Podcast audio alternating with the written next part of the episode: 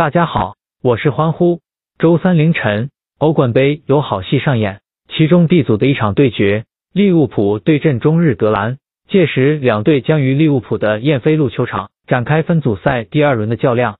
利物浦上轮欧冠进攻效率偏低，最终凭借对方的乌龙球带走三分，颇有侥幸成分。相信回到燕飞路备战的利物浦，此役能尽显英超卫冕冠军的本色，大开杀戒。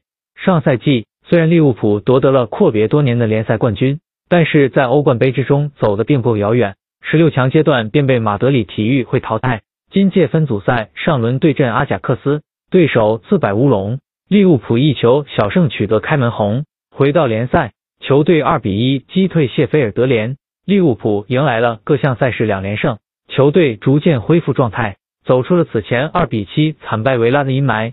此役对阵分组中。实力最弱的中日德兰，利物浦坐镇主场有赢无输。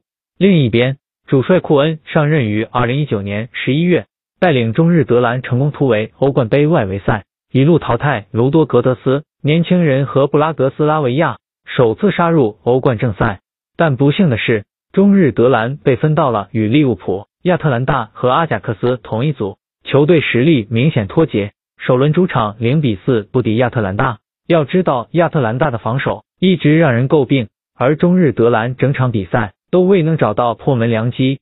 其实，中日德兰在国内联赛之中也不能算一家独大。上仗对阵布隆德比，中日德兰全场处于被动，要不是布隆德比有一位球员染红，中日德兰都很难寻找到胜机。最终客场三比二战胜布隆德比，此番远赴英格兰造访可怕的燕飞路球场，中日德兰输少当赢。